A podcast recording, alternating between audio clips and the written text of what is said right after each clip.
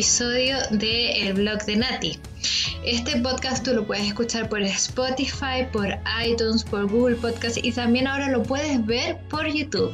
Y hoy día vamos a tener un programa muy especial, porque el viernes recién pasado, el 15 de mayo, hubo, fue el Día Internacional de la Familia. Pasó prácticamente sin penas ni gloria, así que nosotros vamos a impedir que este día pase sin penas ni gloria y para eso eh, tengo un invitado muy especial para conversar sobre la familia. Él es uno de los hombres más importantes de mi vida. Soy quien soy gracias a él. La fe ha sido su mejor herencia y quiero presentarles entonces quien me acompaña, mi padre y pastor Juan Manuel Freire. Hola, ¿cómo están? Hola Natita. Hola, ¿Cómo están ustedes? Bienvenidos a este programa muy especial con mi hija, en familia, porque vamos a, a recordar, ¿no es cierto?, ese día tan importante, fundamental, que es el Día de la Familia. Así es, por eso quiero que tengamos ese tiempo de conversación, porque creo que tú eres una de las personas que más sabe acerca de la familia, siempre tú has trabajado eh, ayudando a la familia, a la restauración de la familia, así que por eso tengo el agrado de que compartamos este tiempo y portamos por lo más básico. ¿Qué es la familia? ¿Y por qué eh, es, la eh, familia es tan importante dentro de la sociedad? Es fundamental porque Dios, su primera promesa, Él inventó la familia al juntar, ¿no es cierto?, a Adán y Eva como esposo y esposa y tener hijos. Entonces parte de ahí el diseño original de Dios, parte en un núcleo familiar. Y la primera promesa que le hace a su pueblo a través de Abraham está en Génesis y, le dice, bendeciré a los que te bendijeren y a los que te maldijeren maldeciré. Y serán benditas en ti todas las familias de la tierra. O sea, la primera promesa que Dios hace a su pueblo cuando le habla a Abraham es una bendición a las familias. Entonces, es fundamental ese núcleo es donde el amor de Dios empieza a florecer, porque el esposo y la esposa se aman y son uno, así como Dios, el Espíritu Santo, el Padre y el Hijo, son uno. Por lo tanto, todo eso que, que Dios creó para mostrar su amor está en esa familia. Y por eso la familia es hoy día tan atacada y están tratando de destruir ese diseño original que Dios creó, porque para, para, para poder hacer lo que ellos quieren, que es destruir no solo la familia, la familia desde el principio, sino que destruir la cultura que Dios nos dejó a través del el Padre, a través del pueblo de Israel, de Israel y también a través de Jesucristo con su palabra y con su ejemplo. Quieren destruir todo lo que Dios dejó y fundamentó para que pudiéramos ser una, una sociedad sana y llena de lo más importante que es el amor, porque Dios nos creó a su imagen y su semejanza, por lo tanto nosotros somos amor y somos eh, personas que fuimos hechas para dar amor. Y, eso donde mejor se, se plasma, ¿no es cierto?, es dentro de la familia. Así es, una, uno yo creo que de los grandes errores que, se, que cometen aquellos que creen que pueden reformar la familia, transformarla o cambiarla, es que la familia es una institución natural, es una institución que fue creada por Dios. La familia no la creó el Estado, el Estado la reconoce y la, y la protege porque es bueno para la nación proteger a la familia, porque es el lugar donde se crean, ¿cierto?, los ciudadanos y se les, y se les cría también a los ciudadanos para que después aquellos que son niños se vuelvan buenos ciudadanos. Pero, y es en el mejor lugar donde los niños crecen, o sea, una familia bien constituida tiene un niño que nace, que crece en una familia bien constituida tiene muchas más posibilidades de eh, tener una, después una buena adultez, ¿cierto? Eh, eh, en el resto de su vida. Entonces, Hoy día aquellos que quieren transformar la familia o quieren cambiar o quieren transformar el concepto de familia, se olvidan que el Estado no tiene esa facultad porque no fue él quien la creó. Sino que lo único que hace es protegerla. Y al crear nuevas formas de familia que algunos les llaman, lo único que están haciendo es destruir eh, la familia original y que es la que protege nuestra sociedad. Por eso se le llama que es el núcleo de la sociedad. Por eso, por ejemplo, la constitución eh, resguarda y manda que el Estado tiene el deber de proteger a la familia. Ahora, ¿Por qué crees tú que ha sido tan atacada la familia? Bueno, tú ya hablaste un poquito de esto, pero profundicemos un poquito más. ¿Por qué este ataque constante en contra de la familia, sobre todo en el último tiempo?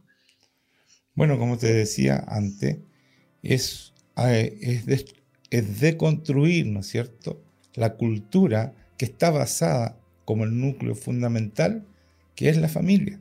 Entonces, cuando quieren destruir algo, por supuesto, tienen que ir al, a, la, a la, ¿cómo se llama? A lo más importante que donde fue construida este, esta sociedad, que es en la familia.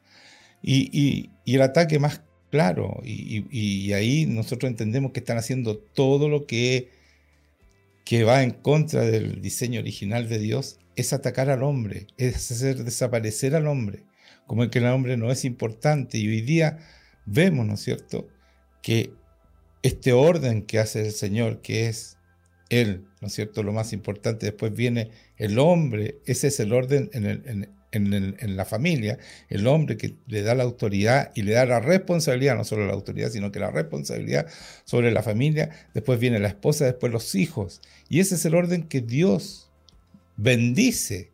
Por eso dice, bendeciré a la familia, porque ese es el orden que bendice. Y hoy día no hay familia que que tenga ese orden. Y eso la hace muy vulnerable a todo lo que se está, a todas estas leyes, ¿no es cierto? Las leyes de género, el, atacar al hombre, el feminismo, ¿no es cierto? Que el hombre poco menos que es un, un peligro para la familia, porque es un abusador. Todas esas mentiras van en desmedro del diseño de Dios. Y cuando tú rompes el diseño de Dios, por supuesto, se pierde la, más, la, la, fortaleza más importante que tiene la familia, que es la bendición y el poder de Dios sobre esa familia. Eso es, eso es lo más importante y que la gente no tiene idea que cuando tú cumples con ese diseño, Dios protege y bendice, como dice ahí, que va a bendecir, empieza a cumplir esa promesa. Y por eso que ellos tratan de romper este orden, porque ahí ya pierde, ¿no es cierto?, fuerza esta familia, pierde lo más importante que es la protección de Dios a cada uno de la familia, porque el Señor cuando está el orden protege al padre, protege al hijo, a los hijos y también protege esta, esta unión entre un hombre y una mujer que tienen que ser uno, como Cristo, el Padre y el Espíritu Santo son uno. Eso. Bueno, otro de los puntos importantes que tiene la familia es que la familia es el reflejo del amor de Dios hacia la iglesia. Entonces, cuando el hombre y la mujer se unen y son uno, son uno igual como la, la iglesia y Cristo son uno y Cristo es la cabeza, así como el hombre es la cabeza. Entonces, cuando se destruye la familia, lo que también están haciendo es que se destruye la manifestación del amor de Dios sobre la humanidad, que una familia bien constituida, que ama al Señor, que eh, vive bajo los preceptos de Dios, va a manifestar el amor de Dios y va a manifestar también el amor del Padre. Pero cuando cuando no, hay una familia bien constituida, cuando se empiezan a desaparecer las familias bien constituidas, lo que produce eso es que la gente ya no conoce cómo es el amor del padre y por eso una de las figuras que más se ataca es la figura del padre. Y es interesante porque lo hacen por medio del feminismo. Y por un lado tú ves al feminismo que destruye la feminidad, que la ataca sobre todo en el área de la maternidad, en donde la maternidad es, un, es como una carga, es como un castigo que se le ha dado a la mujer, pero en realidad lo que hace el feminismo no es solo eso, sino que de esta manera anula la imagen paterna.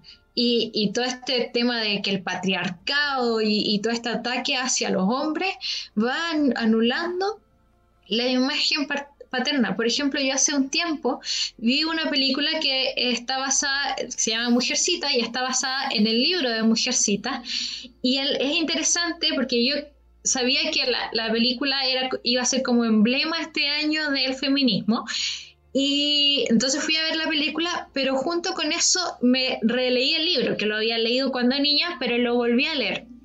Y algo que me llama la atención es que en la película anulan al padre. El padre con suerte tiene como dos diálogos y no aparece en nada, o sea, no tiene una, una función prominente dentro de la familia, casi no, casi no habla, no da consejos y de repente diálogos que eran en el libro son del papá con la hija, lo, se lo traspasan a la mamá con la hija. Y si uno lee el libro, el padre tiene un rol fundamental dentro de la historia y él es el pilar, o sea, el mismo libro habla de que él es el pilar dentro de la familia, de que el padre es el cable a tierra para todas esas, para todas las mujeres de la familia, incluyendo a la mamá y a las hijas.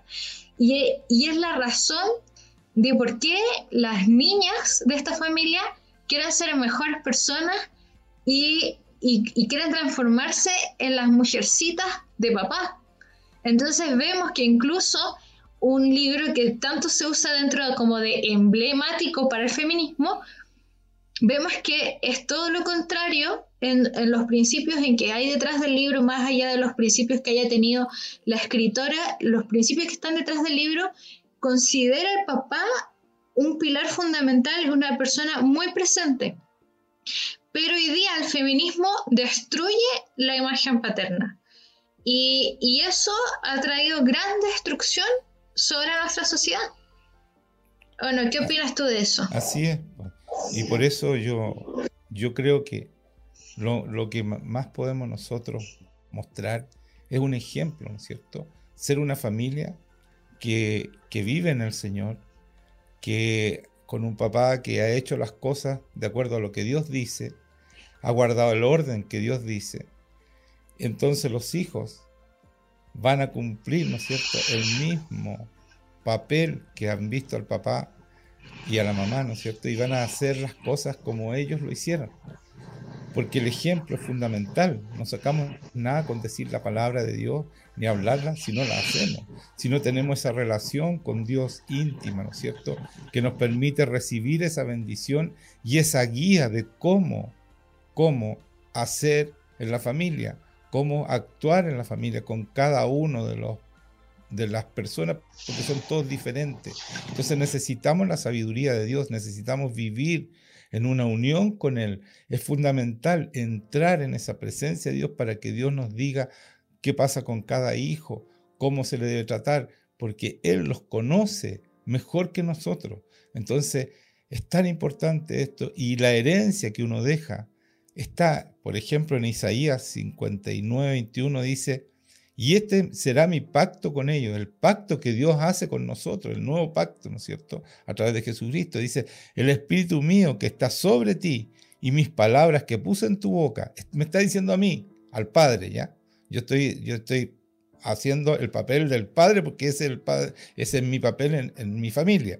¿No es cierto? Y dice, pondré en ti mis palabras que puse en tu boca. No faltarán de tu boca, ni de la boca de tus hijos, ni de la boca de los hijos de tus hijos, dijo, dijo Jehová, desde ahora y para siempre. Entonces, es una promesa que si yo hago bien las cosas y si yo tengo una relación con Dios y hablo y hago la palabra de Dios, las van a hacer mis hijos y también los hijos de mis hijos y de ahí para siempre voy a dejar una herencia que cambia la historia de mi familia y empieza a vivir una nueva historia. Y eso es lo que quieren destruir. Y es algo maravilloso porque tener hijos que aman al Señor, familias que son ejemplos, con hijos que son ejemplos también porque obedecen, porque son obedientes, porque Dios bendice y los hace obedientes y se les enseña a obedecer porque es lo más importante, porque amor, el amor y la obediencia son las dos caras de la moneda. Tú obedeces cuando tú amas. Por eso que tenemos que amarnos. Porque la obediencia no es una obligación, sino que es una es, es algo que nace de querer agradar al otro. Y eso es lo que Jesucristo nos pide a la iglesia. Él nos ama, dio la vida por nosotros, hizo todo lo que nos dejó toda la herencia ¿no es cierto? Nos dejó una victoria sobre la muerte y sobre el pecado y quiere que su cuerpo, esta iglesia, ¿no es cierto?, haga lo mismo, que nosotros dejemos todo por amarlo a Él, estemos con Él y seamos ejemplo en este mundo, seamos luz, porque nosotros no nos levantamos para ver si vamos a lograr un nuevo día. Ah, qué lata, me va a levantar este día. Nos levantamos a, iluminar, incluso en estas condiciones que hoy día son difíciles. Nosotros nos levantamos dispuestos a iluminar, a estar bien, a mostrar a, Dios y a mostrar esperanza a los que están enfermos. Entonces, y eso se puede hacer por teléfono, por este mismo medio. Estamos dando esperanza, estamos dando que diciendo, ¿saben qué? Se puede vivir mucho mejor, pero necesitamos a Dios porque fuimos creados por Él para estar con Él, para ser la cara visible del Dios que nadie ve. Nosotros somos la cara visible, así como Cristo vino a mostrar al Padre, ahora nosotros tenemos esa herencia para mostrarlo y dar esperanza donde no hay esperanza.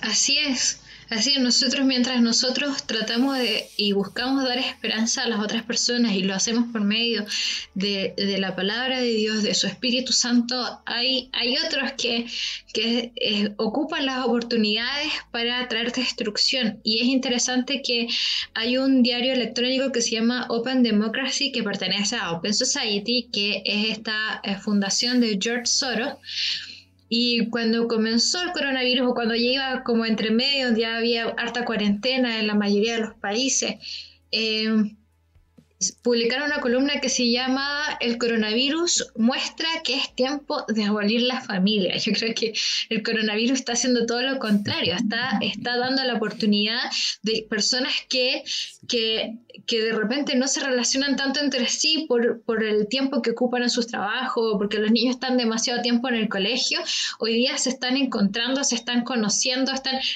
a veces puede ser un poco difícil porque hay personas que de repente ya ni siquiera se conocen entre sí porque pasan tan poco tiempo juntos y hoy día están teniendo la oportunidad de, de, conocerse, de afiatarse y yo creo que es una oportunidad que los padres tienen que tomar. Y en una traducción que hicieron en manifiesto.com, eh, quiero leer un extracto de esta publicación. Dice, incluso cuando el hogar nuclear no representa una amenaza física o mental directa, o sea, porque aquí siempre están poniendo la idea de que la familia es un lugar donde uno eh, sufre las mayores violencias o ataques hacia la persona, pero incluso cuando no representa una amenaza física o mental directa, incluso cuando no se maltrata al cónyuge, ni se viola a los niños, ni se critica a las personas queer, o incluso entonces, francamente, la familia privada como modo de reproducción social todavía sigue apestando. Nos convierte en estereotipos de género, de nacionalidad y de raza. Nos normaliza para el trabajo productivo nos hace creer que somos individuos, reduce el mínimo los costos de capital al tiempo que maximiza el trabajo vital de los seres humanos. Entre paréntesis, en miles de millones de pequeñas cajas, cada una equipada absurdamente con su propia cocina, microguardería y lavandería, cierra paréntesis, nos chantajea para confundir las únicas fuentes de amor y atención que tenemos en la medida de lo posible nos merecemos algo mejor que la familia y el tiempo de coronavirus es un excelente momento para practicar su abolición. Yo creo que qué tan equivocado está la persona que escribió esta columna de Open Democracy. Ahora sabemos que estas organizaciones son uno de los objetivos que ellos buscan es la destrucción de la familia, es este concepto de sociedades abiertas en que finalmente, en resumen, las personas terminan perteneciendo al Estado y la familia es el lugar donde se resguarda esa capacidad de transformarnos en individuos, en seres únicos e irrepetibles. En la familia es el lugar donde se resguarda la libertad de las personas.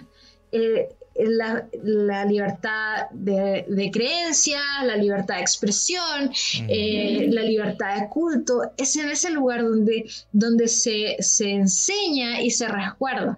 ¿Qué opinas tú de esta desafortunada cita? Mira, en realidad eh, yo siento y pienso que esto parte todo de una, de una mentira. Es todo mentira. Ya porque decir que la, familia es lo peor. Yo, yo recién hace poco hablé de que nosotros, Dios nos muestra, ¿no es cierto? Porque Él conoce a nuestros hijos y nos muestra cómo son ellos, quiénes son realmente y para qué vinieron a esta tierra, porque todos traemos un plan hecho por el Señor. Y es así. Entonces, ¿qué mejor que Dios te muestre cómo es tu hijo, cuáles son los dones que vienen? Eso, eso me permitió a mí poder guiar, no obligar, porque de repente cuando tú no conoces a Dios, haces que tu hijo cumpla los sueños que tú no cumpliste y al final lo metes en cosas que a lo mejor ni a él no le gustan y al final es un desastre. Mientras que cuando tú conoces el corazón de tu hijo porque Dios lo ve y te lo muestra y sabe los dones y te guía para que tú guías a tus hijos para que hagan lo que realmente lo hacen feliz, es diferente. Entonces ahí está la protección de, los, de, de, su, de, su, de sus sueños, la protección de todo lo que Dios tiene para ellos, que van a ser felices de verdad porque venimos planeados con un ADN y con todos los dones que necesitamos para cumplir. Y no son cosas pequeñas, son cosas poderosas porque son las cosas que tiene planeada Dios para cada uno de nosotros. Entonces, esa protección que solamente se encuentra en una familia cristiana, porque de eso estamos hablando, porque y a esos van a atacar, a los cristianos, porque ahí está la mayor resistencia a la esclavitud, porque Dios nos hizo libres.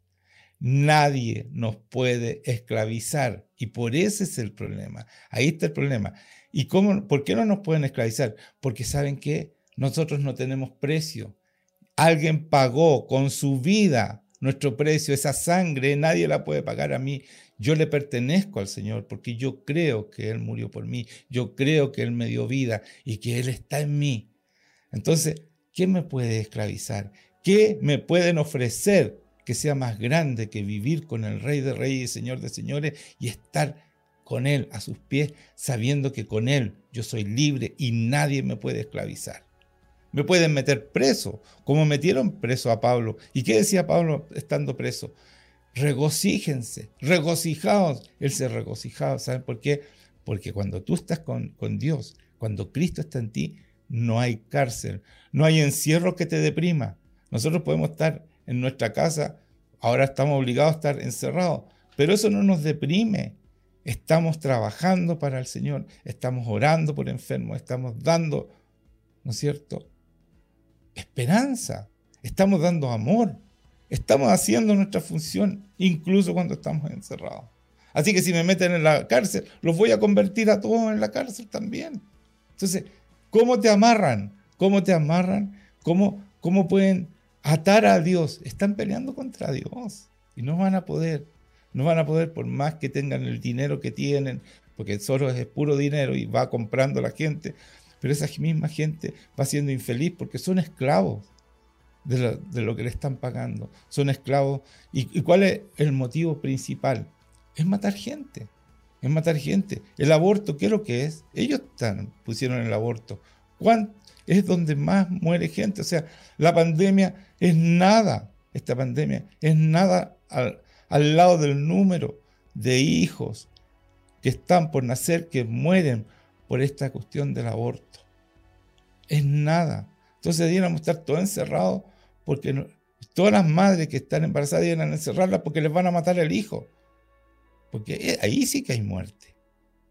Es el genocidio más grande de este mundo. ¿Y por qué? Para que no nazcan tantos. ¿Para qué quieren destruir la, familia y hacer familia de homosexuales? ¿Por qué quieren hacer eso? Para que no, no nazcan más niños.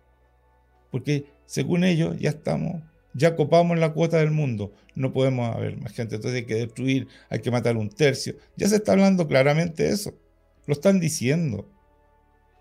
Que no se sale publicado, pero, pero yo, o sea, si sale publicado, pero rápidamente lo sacan de la, de las, ¿cómo se llama esta? La, de las redes. Los medios, ¿no es cierto? Que tenemos para, para poner estas cosas. Eso. Así es, yo creo que eh, este punto de la esclavitud es un punto fundamental porque como bien dices tú, nosotros tenemos un precio que ni siquiera Soros puede pagar, que es la sangre de mm. Cristo. Entonces, por muy millonario, pueden juntar la fortuna de Soros, de Bill Gates, de Rockefeller y cuantos otros más que deben haber detrás de todo esto, pero no nos pueden comprar porque ninguno de ellos pueden pagar el precio que es la sangre de Cristo.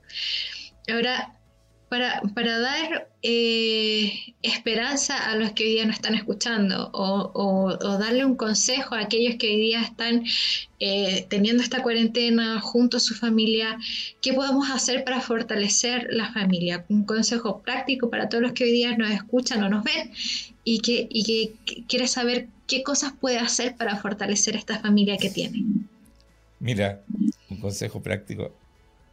Eh, yo creo que lo que voy a decir no es tan práctico, o sea, para las personas, porque es poco escuchado y es poco sabido esto. Pero para mí me llamó mucho la atención que la única, manera, la única vez que Dios, Jesucristo, clama en esta tierra y pide no hacer algo es cuando él va a Getsemaní y dice, Señor, si es posible que pase esta copa de mí, y, pero que se haga tu voluntad. Ahí uno ve que hay dos voluntades, la voluntad del Padre y la voluntad del Hijo, pero el Hijo se somete a esa voluntad. Y, por supuesto, se hace la voluntad del Padre, ¿ya? Que era, esa copa era la ira de Dios que iba a caer sobre él porque él se iba a poner nuestros pecados. Y la otra, el, otro momento que él, que él clama también y, que podríamos tomarlo como un, como un quejido, como, como un alarido, es cuando le dice, Padre, ¿por qué me has abandonado? Y es por eso, esa es la copa, ¿no es cierto? Cuando Él se pone los, pecados, no solo cae la ira del Padre, sino que también el Padre se separa porque el Padre no puede estar con el pecado. Y Él como hombre se puso, ¿cierto? Jesucristo se puso en nuestros pecados. Entonces, ¿qué es lo que está diciéndonos Jesucristo ahí? Lo más importante para Él fue en esta vida la, fue la relación con su padre. Fue el único momento que dijo, ¿sabes, padre? No me quiero separar de ti. Ese fue lo más importante, lo fundamental. Y Cristo nos llama y nos envía como Él fue enviado. Por lo tanto, lo más importante para mí es cuidar mi relación con Él. Porque si yo tengo una relación con Él, voy a dar fruto. Mis frutos van a ser buenos, mis hijos van a ser buenos, mis nietos van a ser buenos. Voy a cambiar la historia de mi familia. Ya la cambié. Ya mis hijos son grandes, tienen, ya tengo nietos y todo. Y, hay fruto, hay fruto, ellos se preocupan, ellos, ellos están haciendo cosas a favor de Dios. Esta herencia que yo acabo de leer de Isaías es verdad, se cumplió y se va a cumplir también en mis nietos. Entonces, entonces eso es lo que mi consejo. Busquen, tenemos derecho de entrar al lugar santísimo, a donde está Jesucristo, el Padre y, el Espíritu Santo, tenemos ese derecho, esa libertad de entrar a estar con Él y tener esa relación. Dice, por la sangre de Cristo tenemos libertad de entrar al lugar santísimo, ahí donde Jesucristo nos abrió cuando se rompió el velo, ¿no es cierto? Y entró, entró a, a entregar su sangre por nosotros para que nosotros pudiéramos entrar también ahí. No necesitamos intermediarios para estar con Dios, podemos estar con Él. Y eso es lo más importante. Si yo cuido esa relación, todo lo demás es la añadidura. Eso es, busca el reino de Dios y su justicia. Y todo lo demás se te dará. Y así es. Así vivimos nosotros. Buscamos a Él y todo lo demás está. No tenemos ni un temor que no vamos a tener para comer. Que no. El Señor se encarga de eso. Se encarga de todo. Pero hay que cuidar esa relación. Es fundamental. Y ese es mi consejo. Búsquenlo. De verdad, Él dice, sin fe es imposible agradar a Dios, pero el que me busca debe creer que yo estoy y que soy galardonador de los que me buscan. Él va a ir a estar contigo porque Él prometió que si tú lo buscas con fe, Él va a estar. Eso. Así es. Y bueno, con estas eh, palabras, yo creo que agregar algo más sería demasiado, Vamos a cerrar. Gracias, papá, por este tiempo que podemos compartir, que podemos conversar con la gente y entregar aquello que Dios nos ha dado a nosotros como familia. Eh, como ustedes saben, ustedes pueden, pueden escuchar este, este podcast podcast en iTunes, en Spotify, en Google Podcast. También pueden verlo ahora por YouTube. Y también si quieren escribir, si quieren mandar algún mensaje, preguntar algo, pedir algún tema que quieran, del cual quieran escuchar acá, pueden escribir en mi Instagram o en mi Twitter que se llama Blog de Nati así tal cual como es el nombre también del podcast. Así que bueno, con esto nos despedimos. Nuevamente, papá, gracias por este tiempo, gracias por compartir este espacio. Y... sí, yo quería decirle a, las personas que si quieren aprender a tener una relación con Dios, que el domingo nosotros transmitimos directo nuestra reunión por streaming para que nos vean, nos busquen en la página de, de YouTube Iglesia, Cristiana Vitacura. Nada más. YouTube, Iglesia Cristiana Vitacura. Y ahí nos van a encontrar a las once y media. Vamos a transmitir en directo para que aprendan, ¿no es cierto? Esto que es maravilloso y que, y que de verdad da fruto. Así que me despido esperando haber servido, ¿no es cierto? Haberle dado esperanza a donde no hay. Y, y de verdad, háganlo porque no hay mejor que vivir con Él. Porque fuimos creados para eso, para amar para entregar, no para estar buscando amor, sino que para entregar. Así que te quiero mucho, hija mía, te sigo queriendo como siempre, cada vez más, porque el Señor va haciendo crecer nuestro amor los unos por los otros. Y, la palabra dice, si tú no amas, no has conocido al Señor. Así de dramático es. Así que debemos amar a todo el mundo, no a algunos nomás. Incluso a esos que quieren destruir la familia. Tenemos que amarlo y orar por ellos para que encuentren el camino, el verdadero camino que es en el Señor. Amén. Eso es mío. Que les vaya muy bien. Amén. Y así nos despedimos y nos vemos en un próximo episodio del blog de Nati.